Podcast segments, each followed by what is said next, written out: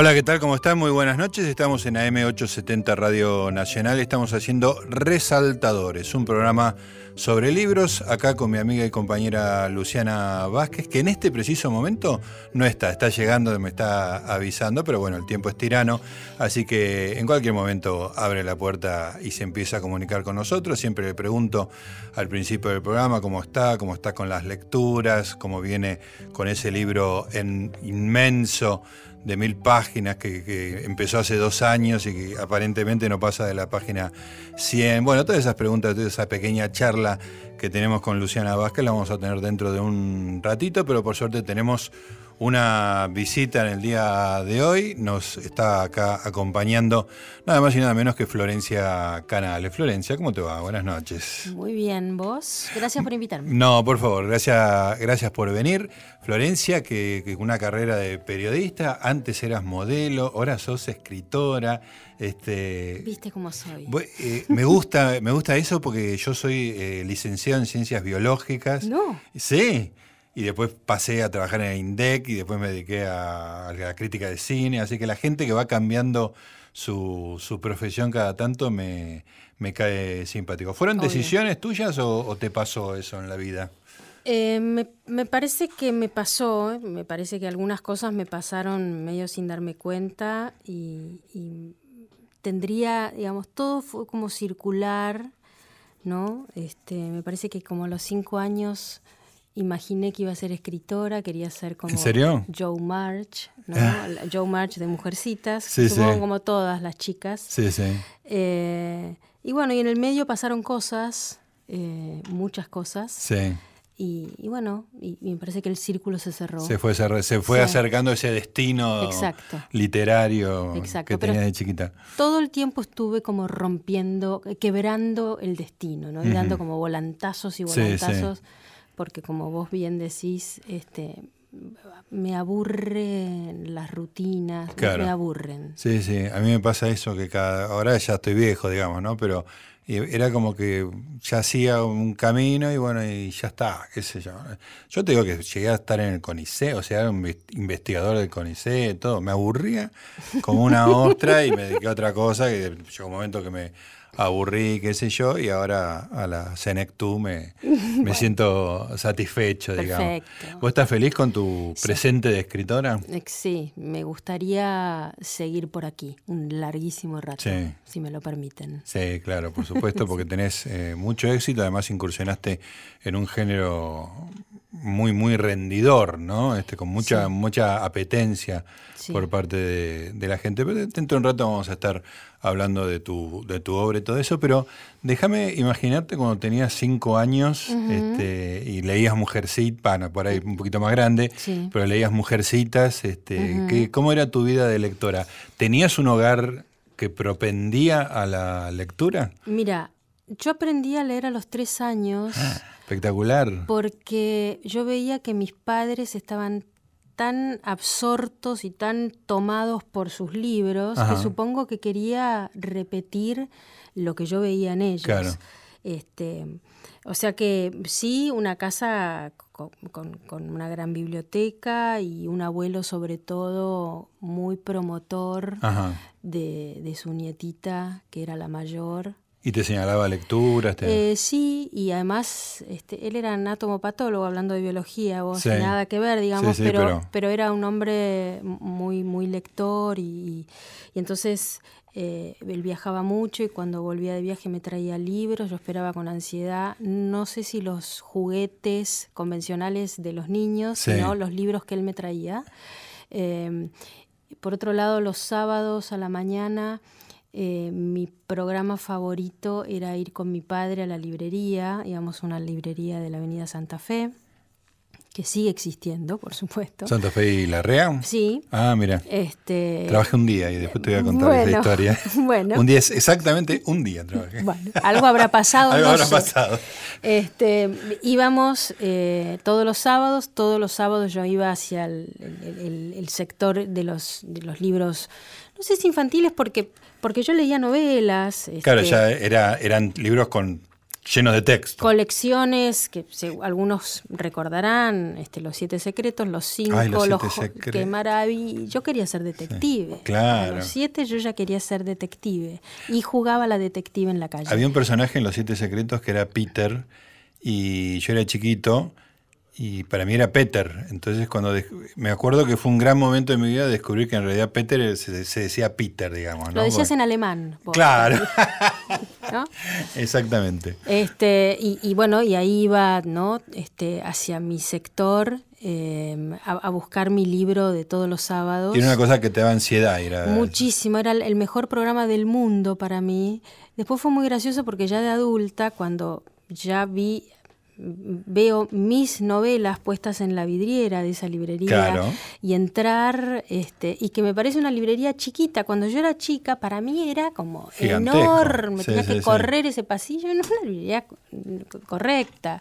Este, pero, pero así eran este, mis, mis días. Y además también jugaba mi abuelo, este, yo los viernes a la noche iba a dormir a lo de mis abuelos y, él a mí me permitía que yo entrara a su, a su escritorio, ¿no? donde él trabajaba y donde tenía su, su, enorme biblioteca y el Tesoro de la Juventud que bajaba tomos. Uf, es tremendo eh, eso. tengo una amiga que me lo regaló para un cumpleaños viejo, ¿no? Ahora. sí, porque para mí es una laja eso.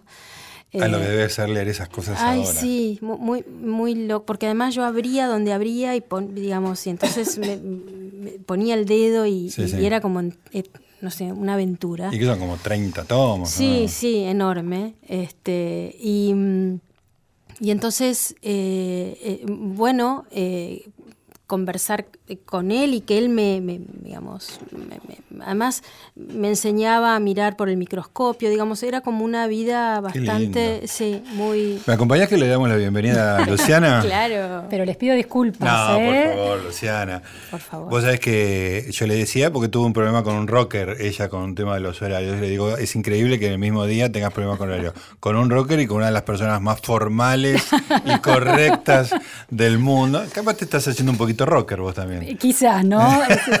a la Argentina te hace rocker, me parece, ¿no? Algo de eso. Obvio. Ya le echaste la culpa a eso. La...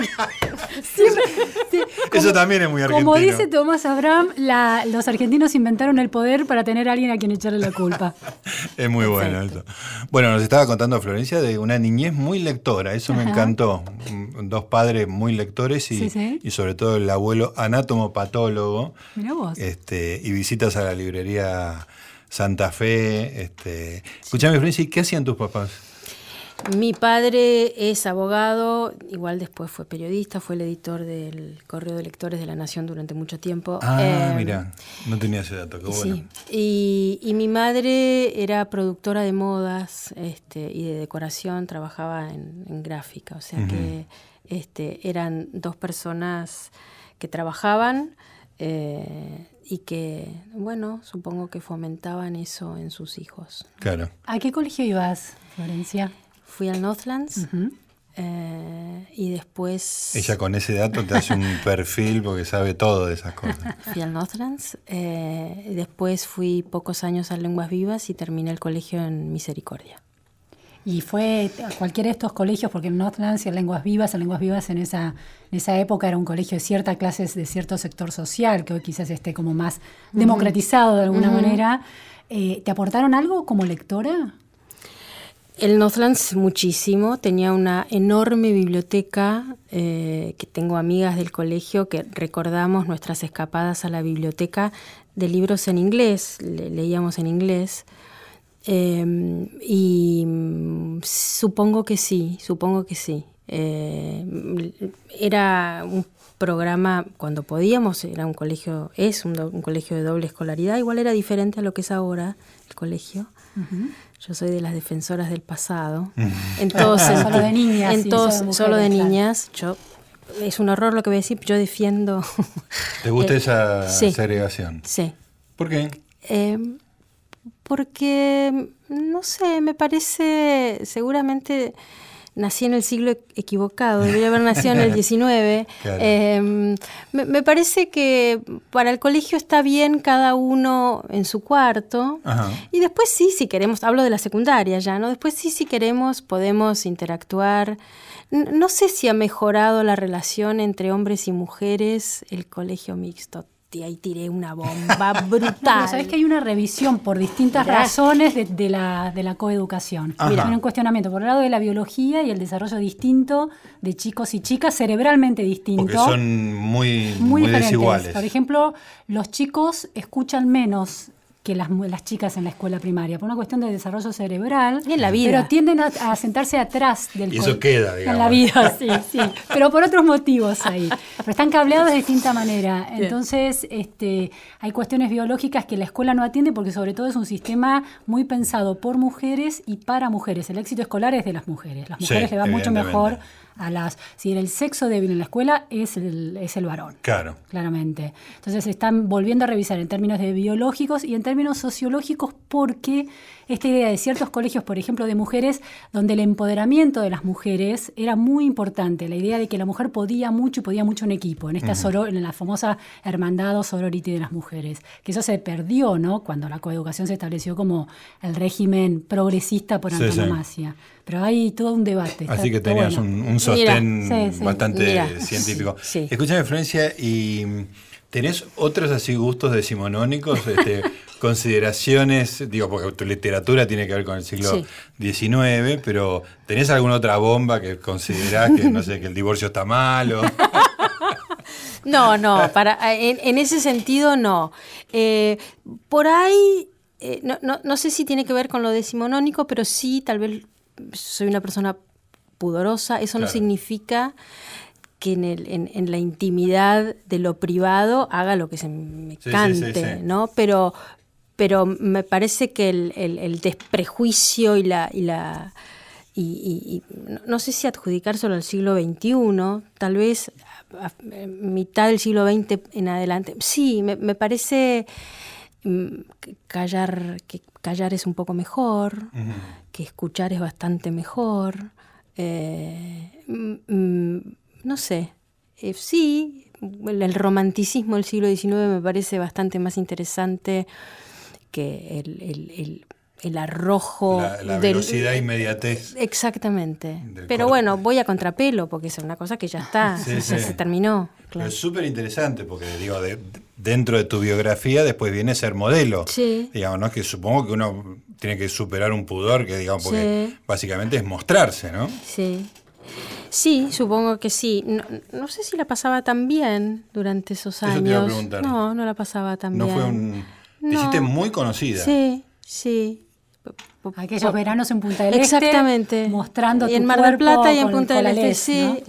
Eh, me, parece que, que, bueno, que esto me sucedió, no sé si yo hice que sucediera, por supuesto que podría haber dicho que no, eh, digamos, una persona adulta, pero, y además a mis padres esto no les parecía demasiado interesante, a mi familia les parecía que no. Pero supongo... A pesar de que tu vieja, porque también está lleno de conexiones tu vida, a pesar de que tu vieja se dedicaba a la moda. Claro, claro.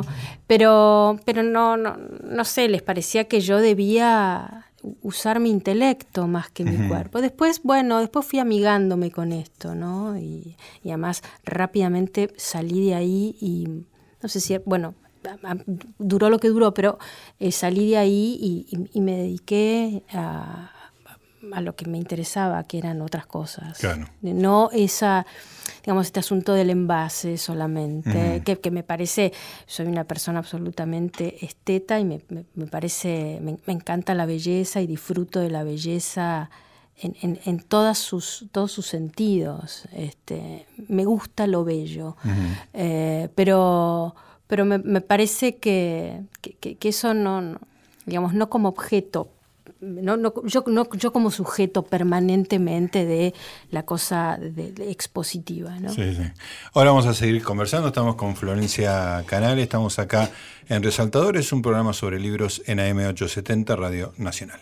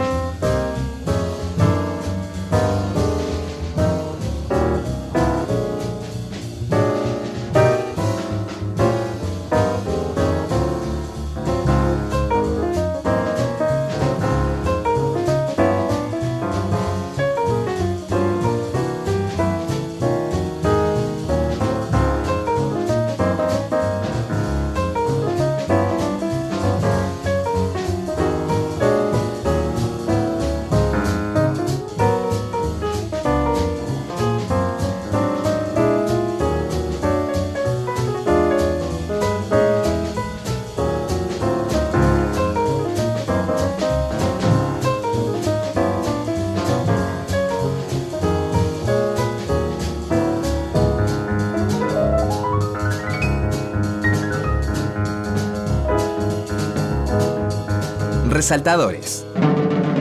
Hasta la una.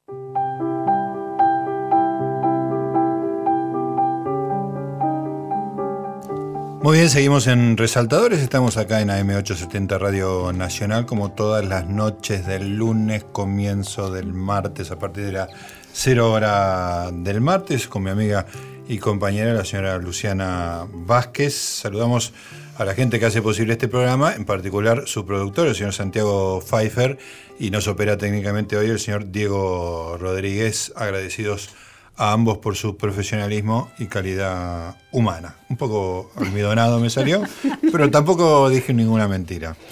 Eh, bueno, estamos con Florencia Canale, que ahora es conocida como escritora, antes fue conocida como periodista, antes fue conocida como modelo y antes era conocida en la librería Santa Fe porque era la nenita que venía a mirar libros los sábados a la mañana. Llegó la tromba, por favor, cuidado. ¿Era revoltosa? No, pero supongo que entraba corriendo, recuerdo entrar corriendo, irme directo ahí, estar horas Qué mirando. digo, para un librero no debe haber nada más satisfactorio que, ver un chico entregado a eso, ¿no? Sí. Sí, es precioso. Y yo recomiendo que hagan eso los padres con sus hijos, muchísimo, que vayan con sus niños a las librerías. Después te voy a mostrar una foto de eh, el pequeño Elías ah, en, una, librería en, en Bogotá. Se la saqué de lejos porque en Medellín ahora en las vacaciones, este, porque me da un, un chico muy chico, siete años, claro. con un libro enorme de animales y con un nivel de concentración. ¿no? Totalmente, totalmente. Después les muestro porque es mi nene. Claro. Lo, van a tener que ver. Obvio. Escúchame, y después aparece el periodismo. ¿Cómo es eso? Eh, eso aparece, eh, yo estudié letras en la UBA.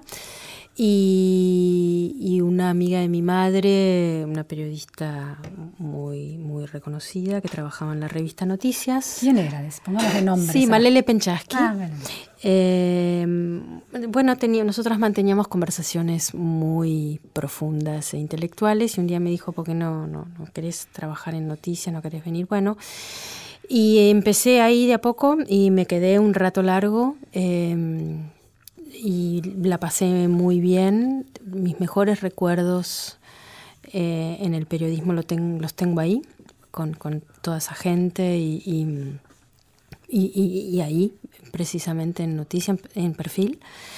Y bueno, y, entonces eh, empezó como la rueda a girar ahí y me, gustó. Eh, y, precisamente ahí uno de mis compañeros, a quien quiero mucho, bueno, Marcelo Larraqui, yo trabajaba con Marcelo, eh, fue él quien me sugirió en un momento, vos tenés que escribir. Ah, mira. Igual yo también era lectora de, editoriales de Sudamericana cuando estaba eh, Luis Chitarroni. Eh, Eras lectora, trabajabas de, sí, sí, trabajaba, leyendo Exactamente, en manuscritos, claro, originales. Em, y, Luis siempre me decía también, bueno, ¿cuándo vas a? Yo me hacía un poco la, no, no sé, la distraída, la distraída exactamente. Este, y, y entonces en un momento, en mi primera novela salió, salió en 2011, unos años antes, eh, aquí yo conocía al director de, Planeta, pero lo conocía de antes, de cuando era jefe de prensa de Planeta, Ignacio, este, Ignacio Nacho, porque porque yo hacía yo hacía los, los, los escritores en noticias y entonces siempre hablaba con él, me ofrecía sus autores los de, los de Planeta, este, y entonces eh, él también me decía cuándo vas a escribir. Cuándo... Había un clamor popular. Había un clamor, Operación Clamor. Veían, que había algo ahí que... Sí. Pero vos escribías en tu casa, tu trabajo periodístico estaba expuesto, sí. pero en tu casa había una escritura personal, narrativa, había otro tipo de experiencia. había habido cuando era chica, pero que nada, que no, no existe, por supuesto, y y es un papelón, pero bueno, y escribía poesía cuando era chica. Mi abuelo estaba tan orgulloso de eso. Qué lindo. Este, y además escribía poesía en inglés. Ah, bueno. Eh, por el colegio inglés. Claro, claro. Em, y, y, no, no, no, no lo hacía. Eh, pero bueno, había un asunto, un, un, ingrediente en, en, este, en esta masa que, que hacía que insistieran un poco más.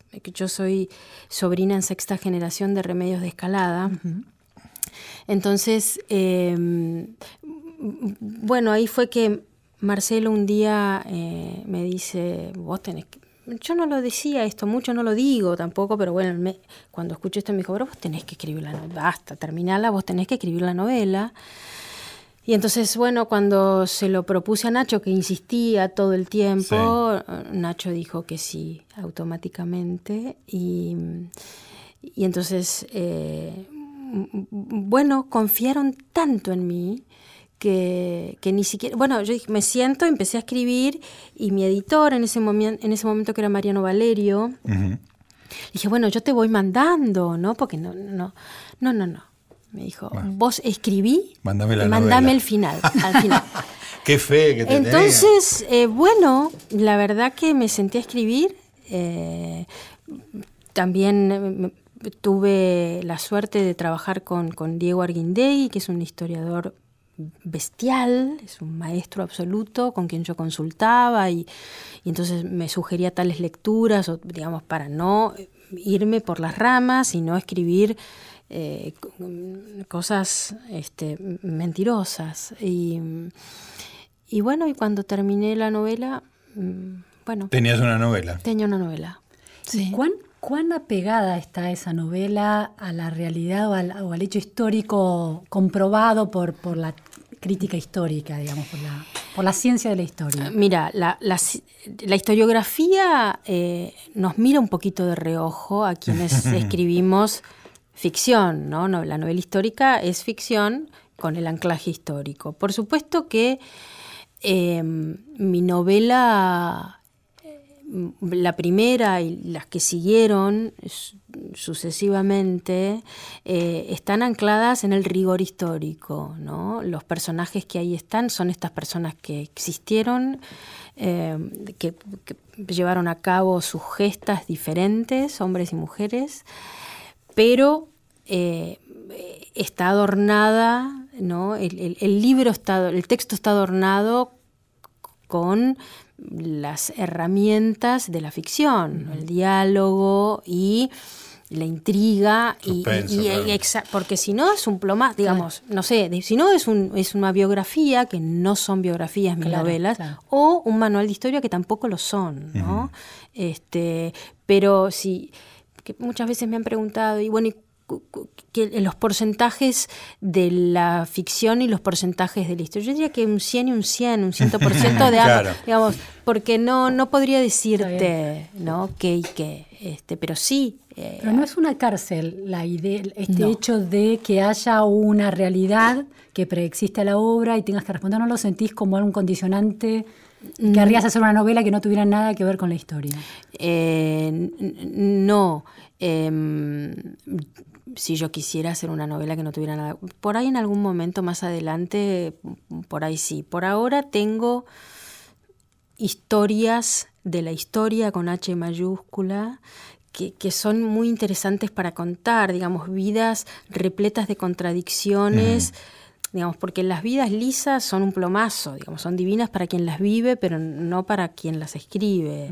Eh, todavía tengo en el siglo XIX historias de hombres y mujeres que, que, me interesan y que, y que son geniales, ¿no? Y la operación de reponerle como la dimensión erótica a esos personajes, ¿es una operación consciente que haces? No le pongo un poquito, tengo el pudor, yo tengo este pudor decimonónico, ¿no? Y me da un poquito de cosa ponerlo a don José de San Martín o a Juan Manuel de Rosas o a quien fuere, tanto. Juan Manuel de Rosas menos porque era un muchachón, pero me da un poquito de pudor ponerlos tan definitivamente en la cama. Un poquito Sí, porque eran hombres y porque ellas eran mujeres y tenían estos asuntos y además... Parte de la historia era eso. Y además, exactamente, estos, estos que yo elijo tienen vidas tupidas, ¿no? Hijos de otro, la hija de no sé quién, este, y, hay mucho fuego ahí. Muchos egos Sí, enormes, enormes, eh, pero, pero eh, trato mi intención, no sé si lo logro, porque me parece que escribir, eh, escribir erótica eh, es, todo un arte y, no cualquiera lo hace bien, eh, o por cursi, o por berreta, o por cachivache. es muy difícil escribir bien y que no y que no hay un sendero con muchos bordes eh, que te invitan a caerte de un lado, a caerte de otro lado. Exactamente. Entonces a mí me gusta con muchas escenas, no solamente las eróticas, sino que eh, poner un poco, y voy a decir la teoría del iceberg de, de Hemingway, digamos, y, 10%. Y, que el resto lo, escriba quien lo lee, ¿no? Lo imagine quien lo lee. Ahí está, estamos con Florencia Canal, estamos hablando de libros, de sus libros. Vamos a estar hablando ahora más en detalle de la obra de Florencia Canal, acá en Resaltadores, en AM870 Radio Nacional. Resaltadores, con la conducción de Gustavo Noriega.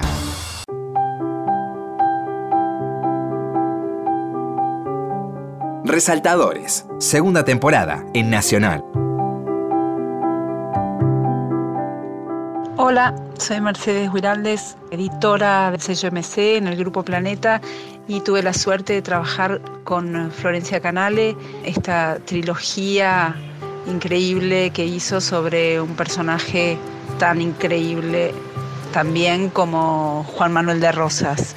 Con la hora del destierro, Canale completa su trilogía novelesca sobre Rosas, un hombre clave de la historia argentina, sobre sus pasiones, sus estrategias, sus triunfos y sus derrotas, y sobre todo sobre las mujeres que lo rodearon y que tuvieron un papel fundamental en su vida, como básicamente su madre, Agustina López Osornio, su mujer, Encarnación Escurra, y su hija, Manuelita Rosas.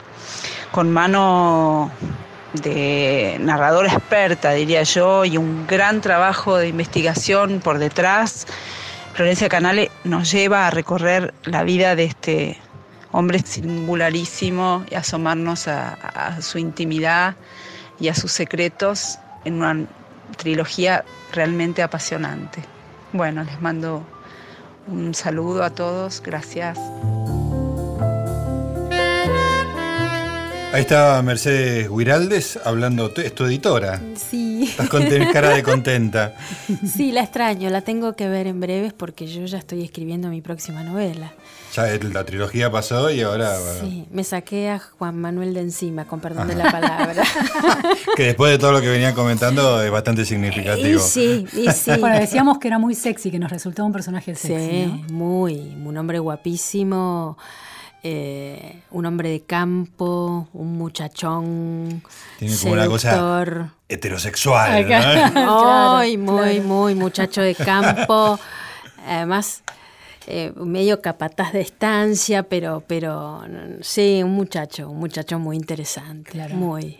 Los libros son Sangre y Deseo, Lujuria y Poder, La Hora del Destierro, que ya es después, digamos, de su caída política, digamos, es, ¿no? Es su, su, exilio en Southampton, pero no solamente lo que pasa con él y su familia chica en Southampton, ¿no? que sus hijos eh, y él, sino lo que deja en Buenos Aires, ¿no? los jirones eh, en, los que queda deshecha Buenos Aires y las mujeres que deja, porque porque Mercedes hablaba de tres mujeres importantes, su madre ya estaba muerta, su madre, su mujer también muerta, Encarnación, y su hija, pero también había otras mujeres en la vida, este, de, menor relevancia, pero este, amantes de, del tirano o del restaurador, depende de quién, de quién hable, ¿no? Este, porque aún hoy Rosas despierta enconos, amores. ¿Y cuánto te costó eso en términos de lectura? Y eso, eh, mi intención siempre es ser lo más objetiva posible, eh, pero bueno, con Rosas es más difícil o no, este, hay mucha bibliografía, ¿no? Mucha bibliografía unitaria y mucha bibliografía federal y alguna más equilibrada. Pero hay que leer todo, ¿no? A mí me parece fundamental, sobre todo, digamos, para escribir sobre rosas, leer los tres tomos de Galvez, que, que, que, lo tratan a Rosas como si fuera un ángel caído del cielo. Es extraordinario, sobre todo además para leer a Galvez. Uno lee a Galvez en Rosas también, ¿no? Te hablas de él todo el tiempo. Pero bueno, eh, y leer a los Varela, digamos, a, a los que a los que estaban en Uruguay, en Montevideo, él es el exilio, ¿no? Este, unitario. Y hay pocos rencores más fuertes que el del exiliado, ¿no? Y, sí. Eso era grieta, eso era una grieta. Y bueno, ahí está la grieta, ¿no? Y entonces, bueno, habría que empezar a revisar, no está, no está de más revisar de dónde venimos, ¿no? De dónde nuestro ADN, de lo, lo que está hecho, ¿no? De eso. Ahora, eso es un poco lo que cómo encaraste vos. Te preguntaba por la lectura en el sentido de cuánta gente te dijo no leo novelas de dictadores o, no es lo suficientemente celebratoria. O sea, ¿te costó en esos términos hacer un personaje polémico? Em, sí, seguramente hay gente, me, han dicho no, no voy porque yo de rosas, digamos, no leo o no, no leo, no, no voy a la presentación, digamos. Sí, lo que lo que más me, ha llamado la atención también es la diferencia ahora otra vez eh, de, públicos, ¿no? de lectores varones y de lectoras mujeres. Las lectoras mujeres, yo salgo mucho a presentar mi novela y he salido por el país y sigo haciéndolo. En general las mujeres y después cuando se acercan, eh, todas me confiesan su amor entrañable eh, y digamos, casi defendiendo en un punto, aunque lo detestaran por cómo había sido con las mujeres, pero no teniendo la, problemática de la mazorca unitario federal. Los varones, cuando levantan, me causan gracia, porque yo ya sé, yo ya sé. levantan la mano porque quieren, sí, sí, levantan la mano porque van a hacer una pregunta y yo ya sé hacia dónde va. Que en general no es una pregunta, es una afirmación. Exactamente. Larga y larga. Larguísima, ¿no? Y entonces siempre es, en definitiva, querer saber si yo soy unitario federal, si soy rosista o antirrosista. claro. Con lo cual yo hago sonrisa, eh, sonrisa bonita, y digo, yo no, no, no, no hago un libro político, mi libro no es un libro político, ni mucho menos, sino que es, bueno, una novela donde revisamos todos las vidas privadas de estos tipos, el de Rosas, el de Belgrano, el de San Martín, el que fuere, ahora con el que estoy, este, que estoy escribiendo, que eso te la voy a dire. Eh, no podemos sí, podemos decir porque ya lo han dicho, ya lo han dicho en notas mi editora, ah, este, han dicho todos es Las mujeres de Urquiza, digamos, Urquiza. Uh, es un, libro largo. Un libro larguísimo. varios tomos. Son varios tomos. No, va a ser uno, eh, digamos, eh, ¿no? ¿Qué, le pasa? La mil y una noche ¿Qué le pasa a un hombre? Eh, pienso, pienso en Urquiza, ¿qué, lo lleva a un hombre a ir hacia adelante tanto con las mujeres, ¿no? Casi no tener poder de selección, ¿no? Porque es esta y esta y esta. Compulsión. exactamente, la compulsión, ¿no? no sé, el arrebato a la pulsión. Eso, digamos, esto lo estamos acá conversando, eso es lo que yo pienso más allá después de la escritura, ¿no? De, de, de, de investigar y de escribir este tipo. Pero quiero decir, siempre es de qué lado estoy.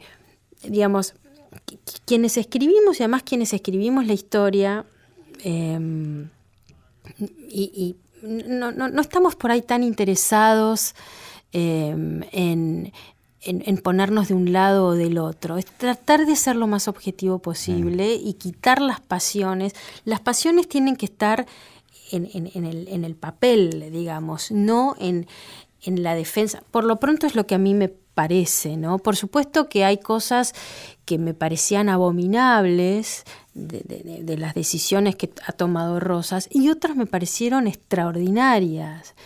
Eran otros tiempos, me parece que juzgar con el ojo del siglo XXI los actos, las decisiones y los hechos de estos hombres y de estas mujeres que aceptaban o hacían lo que correspondía a ese a esa primera mitad del siglo XIX, pensemos, ¿no? Sí, sí, es este, otro mundo, ¿no? Eh, me, parece más interesante porque entonces ahí no nos perdemos Digamos, si no tenemos, vivimos con un solo ojo, ¿no? Además pareciera que, ese carácter salvaje de la constitución de una ciudad o de un estado le da una cuota de libidinal distinto a ese escenario, ¿no? Pueden suceder cosas que hoy está todo tan regulado por la, por la censura de lo políticamente correcto que no nos quita libertad. Exactamente. La, corrección política eh, nos está encorsetando un poco. Entonces pienso que estos, estos hombres estas mujeres que, intentaban construir una nación, era eso el, el rush, ¿no? Era esa la pasión de esta gente. Este, por supuesto que había otras también, ¿no? Este, la carnal y demás, pero esta era la gran pasión. Entonces, eh, por eso me parecen tan interesantes, porque no estaba nada hecho. Hay algo interesante ahí que, que uno, vos decís muy bien que uno no puede ver esas acciones políticas del siglo XIX con los ojos del siglo XX, con los valores del siglo XXI. ¿Y qué pasa con el erotismo del siglo XIX y el erotismo del siglo XXI? ¿Ahí hay un, paso cultural? Eh, ¿Lo adivinás vos? ¿Cómo lo sabés? Yo creo, y ahí me voy a decir otra barbaridad por ahí, me parece que precisamente el erotismo del siglo XXI que tanto dice, tanto escribe, poco hace. Uno. Y dos, el siglo XIX, donde sí lo libidinal estaba. Pensemos que todavía no teníamos a Freud entre nosotros, ¿no? El psicoanálisis, todo es pre-Freud. Entonces, sí era todo mucho más salvaje y sí los hombres tomaban lo que les venía bien, casi sin consultar. Hablo de cierta clase social, ¿no? Porque las clases más bajas, el barrio del tambor, los mulatos y los negros, seguramente si una mujer era tomada por la fuerza, por ahí salía el escopetazo limpio y mataba al tipo que se le que la avasallara pero el asunto de la violación, el acoso, el abuso, digamos, todos estos, conceptos que, tienen cierta pregnancia hoy no tenían nada que ver con, esos tiempos. Pienso en Juan Manuel de Rosas, en, Palermo de San Benito, en su caserón, en el segundo gobierno, ya sin su mujer, en su casa, su mujer había muerto en el 38, y, pero claro, las amigas de su hija eh, eran, estaban a tiro, estaban a mano, y entonces solamente, claro, había que... la atracción del poder, el erotismo del poder. ¿qué, pero ¿qué te parece? ¿Qué te parece? Entonces, que, uno, que, digamos, ¿qué, vas a decir? Violador, pobrecita. No sé, no. No hubo consenso. No, no, no, no, no, no, para nada. Sí, otro paradigma. absolutamente. Qué interesante. Estamos con Florencia Canale, este, metiéndonos de cabeza en el siglo XIX. Nos queda un ratito todavía para conversar con ella acá en Resaltadores, en AM870 Radio Nacional.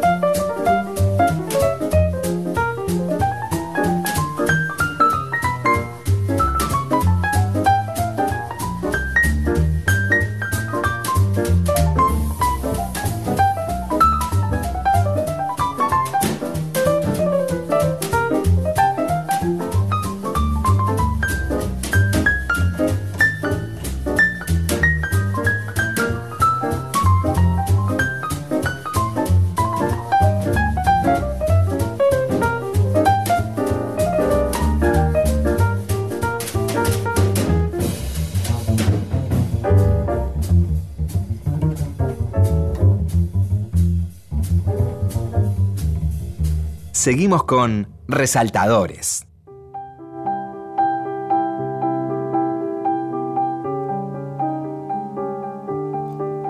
Muy bien amigos, estamos en Resaltadores, estamos entrando en el último bloque, estamos muy excitados y entusiasmados. excitados es una palabra problemática, pero yo creo que vale. Este, con estas cosas de la historia del siglo XIX, estábamos conversando sobre la casa de Urquiza ahí en, Entre Ríos, que vas a conocer dentro de, poco. y que es un choque, digamos, vos sabes mucha historia y yo no sé nada. Y cuando estuve me, me dio una impresión extraordinaria, ¿no? Porque la cosa física, real de estar ahí, en el medio de la nada, y una casa que donde iban los presidentes, iban todo el mundo. Claro. Este, y que se hizo llevar este, con, con mecanismos de transporte muy primitivos, se hizo llevar este, las mejores losas, este, las cañerías, tenía agua corriente, él, viste una. Un ciudadano Kane también. ¿no? absolutamente, absolutamente. O sea, me dan ganas de volver a la casa de que termines el libro, de leerlo y de volver a la casa con el libro la leído. A invitar. claro, claro, Absolutamente. Nos queda un ratito, nos gustaría hablar siempre con Luciana, hablamos con, la gente del mundo de los libros, que van desde escritores hasta este, de todo hemos tenido en este programa.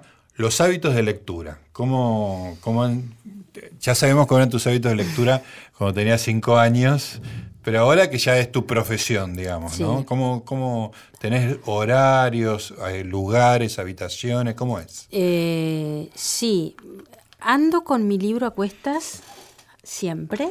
¿Tu libro? Ah, mi el libro, que, leyendo estoy, que estoy leyendo este, siempre va conmigo y me gusta leer donde puedo, como puedo. Cualquier traslado está acompañado de Y sobre todo en esta caótica Buenos Aires, que llegar a algún lugar, tal vez es una hora, es un momento ideal para ¿no? desconectar de la realidad y entrar a la lectura, que es el viaje por antonomasia. lo recomiendo.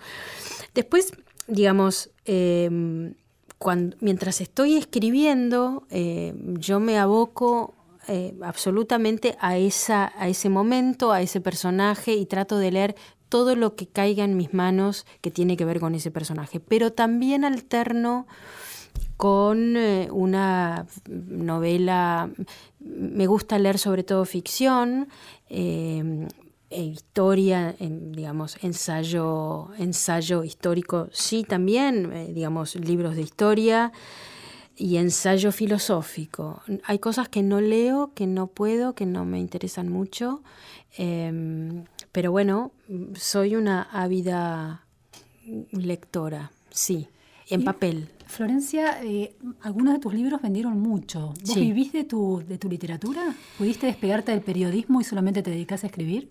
Eh, podríamos decir que sí. Podríamos. maravilla. podríamos... Aunque sea con esa timidez de podríamos decir que con sí. Ese pudor, con el pudor. El, pudor Florencia Canal, ya, legendario, digamos. Eh, podría decir que sí. Em, por supuesto, y además con satélites que tienen que ver con, con, lo literario, digamos, ¿no? Este, yo a veces presento mis libros y entonces también de eso vivo y, digamos todo lo que tiene que ver con, con el mundo literario, con los libros eh, y con mis novelas, eh, sí, me gusta, sí. Algunas cosas periodísticas hago de vez en cuando que, que me interesen mucho. Em, soy una persona bastante inquieta y con una enorme curiosidad y, hay muchas cosas que me gustan, digamos, me gusta el arte, me gusta el cine, me gusta el teatro em, y, me gusta me gusta a veces ejercitar el periodismo en cuanto a todo esto, ¿no? Y cuando diste ese salto, porque tu primera novela 2011. 2011, no hace tanto. No. Una carrera, una vida, por lo menos en los últimos largos sí, sí, sí, sí, 10 años o 15 o 20 dedicada al periodismo. ¿Fue una decisión previa a tener el éxito de la escritura o decir un día, bueno, dejo esto para dedicarme en serio a la escritura? No, mira, em, cuando yo empecé a escribir, eh, nunca pensé y, esto lo decimos un poquito en secreto, que no me escuche la editorial, eh, yo no, lo hago por dinero.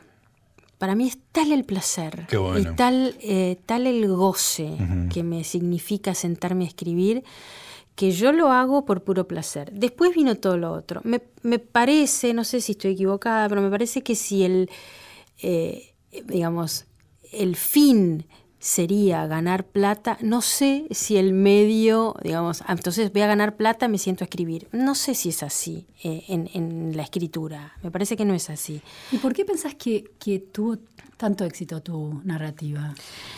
Me parece que la historia desde hace mucho tiempo interesa, eh, no, soy yo para nada la primera, me parece que la novela histórica, eh, como, yo la, como yo la escribo, con, personajes de la historia real. Eh, soy la única. La otra persona, eh, el otro varón que lo hacía era Jorge Fernández Díaz con la Logia del Cádiz, pero ahora escribe policial, o sea que me dejó solita.